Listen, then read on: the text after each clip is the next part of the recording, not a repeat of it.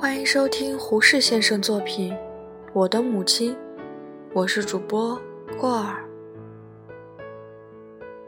我小时身体弱，不能跟着野蛮的孩子们一块玩，我母亲也不准我和他们乱跑乱跳。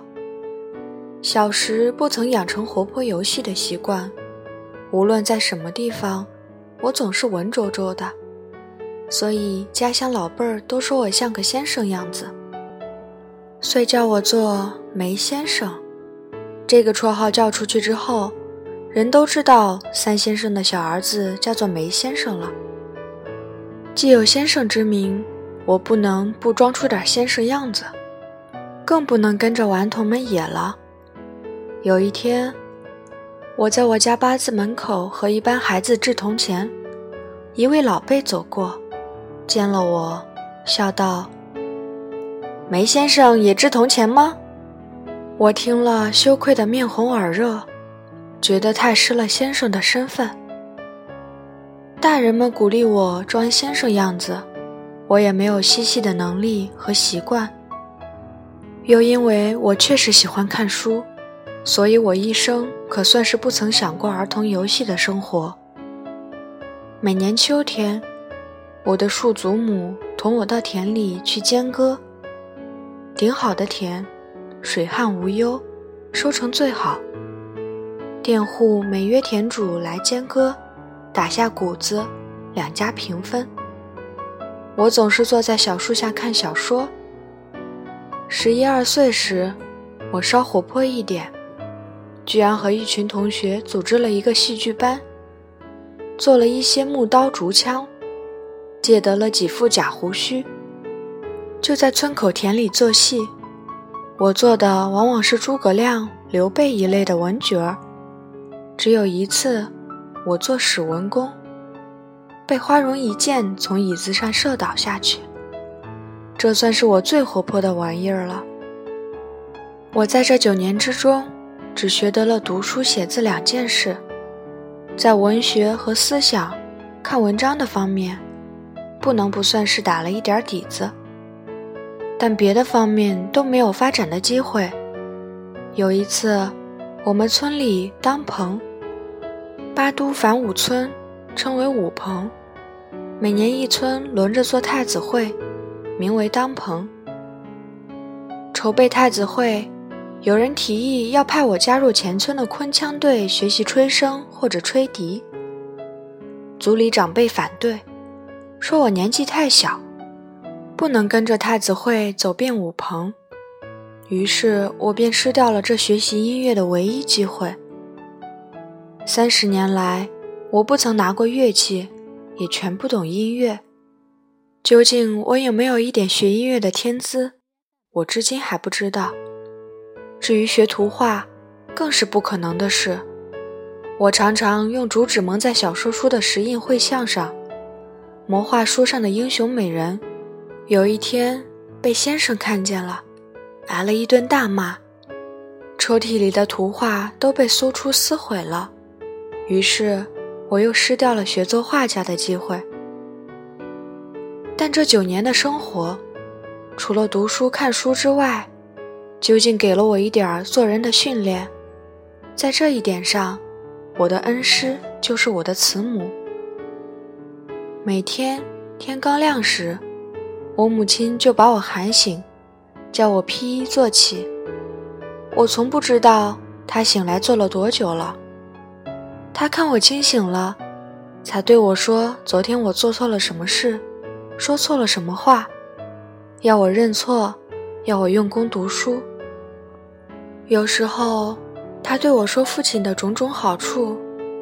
她说：“你总要踏上你老子的脚步。”我一生只晓得这一个完全的人，你要学他，不要跌他屁股。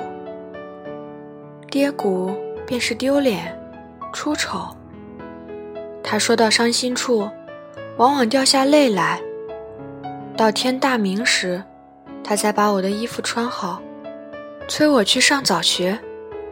学堂门上的钥匙放在先生家里，我先到学堂门口一望。便跑到先生家里去敲门。先生家里有人把钥匙从门缝里递出来，我拿了跑回去，开了门，坐下念生书。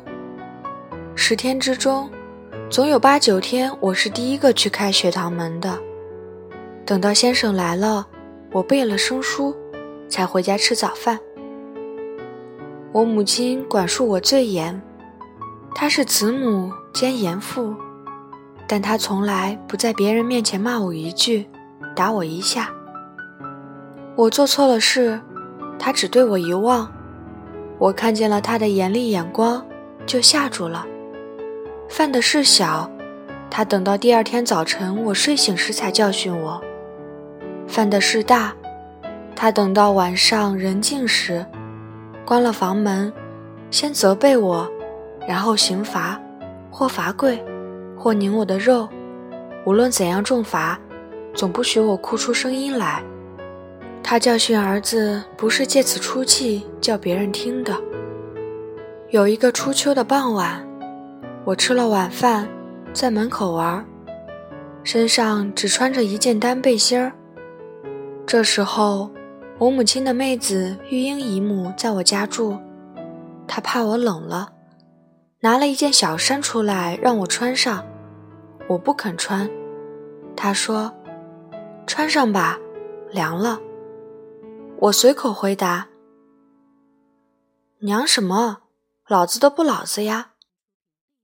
我刚说了这句话，一抬头看见母亲从家里走出，我赶快把小衫穿上。但他已听见这句轻薄的话了。晚上人静后，他罚我跪下，重重的责罚了一顿。他说：“你没了老子是多么得意的事，好用来说嘴。”他气得坐着发抖，也不许我上床去睡。我跪着哭，用手擦眼泪，不知擦进了什么微菌。后来足足害了一年多的眼翳病，医来医去总医不好，我母亲心里又悔又急。听说眼翳可以用舌头舔去，有一夜她把我叫醒，她真用舌头舔我的病眼。这是我的严师，我的慈母。我母亲二十三岁做了寡妇。又是当家的后母，这种生活的痛苦，我的笨笔写不出万分之一二。家中经济本不宽裕，全靠二哥在上海经营调度。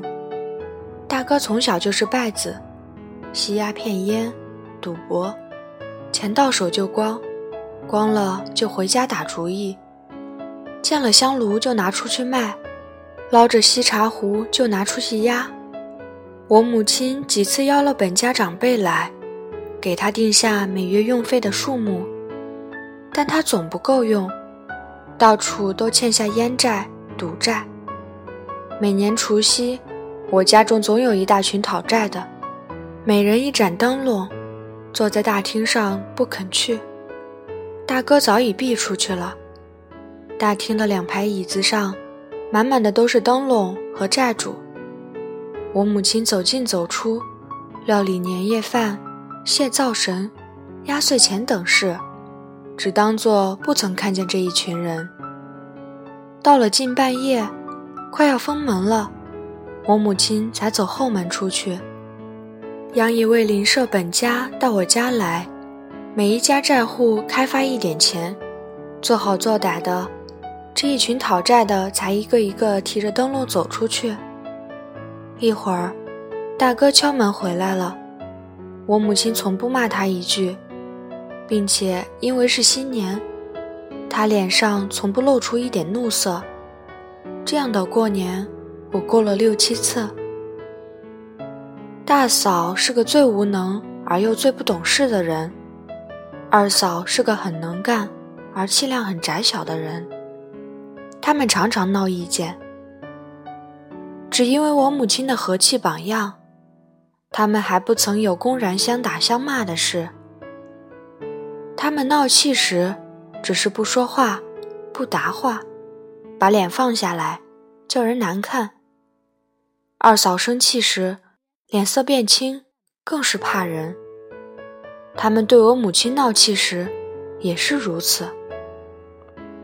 我起初全不懂得这一套，后来也渐渐懂得看人的脸色了。我渐渐明白，世间最可厌恶的事，莫如一张生气的脸；世间最下流的事，莫如把生气的脸摆给旁人看。这比打骂更难受。我母亲的气量大，性子好，又因为做了后母后婆，她更事事留心，事事格外容忍。大哥的女儿比我只小一岁，她的饮食衣料总是和我的一样。我和他有小争执，总是我吃亏，母亲总是责备我，要我事事让他。后来大嫂、二嫂都生了儿子了。他们生气时，便打骂孩子来出气，一面打，一面用尖刻有刺的话骂给别人听。我母亲只装作没听见。有时候她实在忍不住了，便悄悄走出门去，或到左邻厉大嫂家去坐一会儿，或走后门到后邻杜嫂家去闲谈。她从不和两个嫂子吵一句嘴。每个嫂子一生气，往往十天半个月不歇，天天走进走出，板着脸，咬着嘴，打骂小孩子出气。我母亲只忍耐着，人倒是再不可忍的一天，她也有她的法子。这一天的天明时，她就不起床，轻轻地哭一场。她不骂一个人，只哭她的丈夫。哭她自己命苦，留不住她丈夫来照管她。她刚哭时，声音很低，渐渐哭出声来。我醒了起来劝她，她不肯住。这时候，我总听得见前堂或后堂有一扇门开了。二嫂住前堂东房，大嫂住后堂西房。一个嫂子走出门。向厨房走去。不多一会儿，那位嫂子来敲我们的房门了。我开了房门，她走进来，捧着一碗热茶。我母亲慢慢止住哭声，伸手接了茶碗。那位嫂子站着劝一会儿，才退出去。没有一句话提到什么人，也没有一个字提到这十天半个月来的气脸。然而，个人心里明白，泡茶进来的嫂子总是那十天半个月来闹气的人。奇怪的很，这一哭之后，至少有一两个月的太平清静日子。我母亲待人最仁慈，最温和，从来没有一句伤人感情的话。但她有时候也很有刚气，不受一点人格上的侮辱。我家五叔是一个无正业的浪人，有一天在烟馆里发牢骚，说我母亲家中有事，总请某人帮忙，大概总有什么好处给他。这句话传到了我母亲耳朵里，她气得大哭，请了几位本家来，把五叔喊来，他当面质问他，他给了某人什么好处。直到五叔当众认错赔罪，他才罢休。我在我母亲的教训之下度过了少年时代，受了他的极大极深的影响。我十四岁就离开他了，其实只有十二岁零两三个月，在这广漠的人海里独自混了二十多年，没有一个人管束过我。如果我学得了一丝一毫的好脾气，如果我学得了一点点待人接物的和气，如果我能宽恕人、体谅人，我都得感谢我的慈母。本次播送到此结束，欢迎关注过儿的微信公众号“过儿睡前故事”，发现更多精彩内容。母亲节就要到了。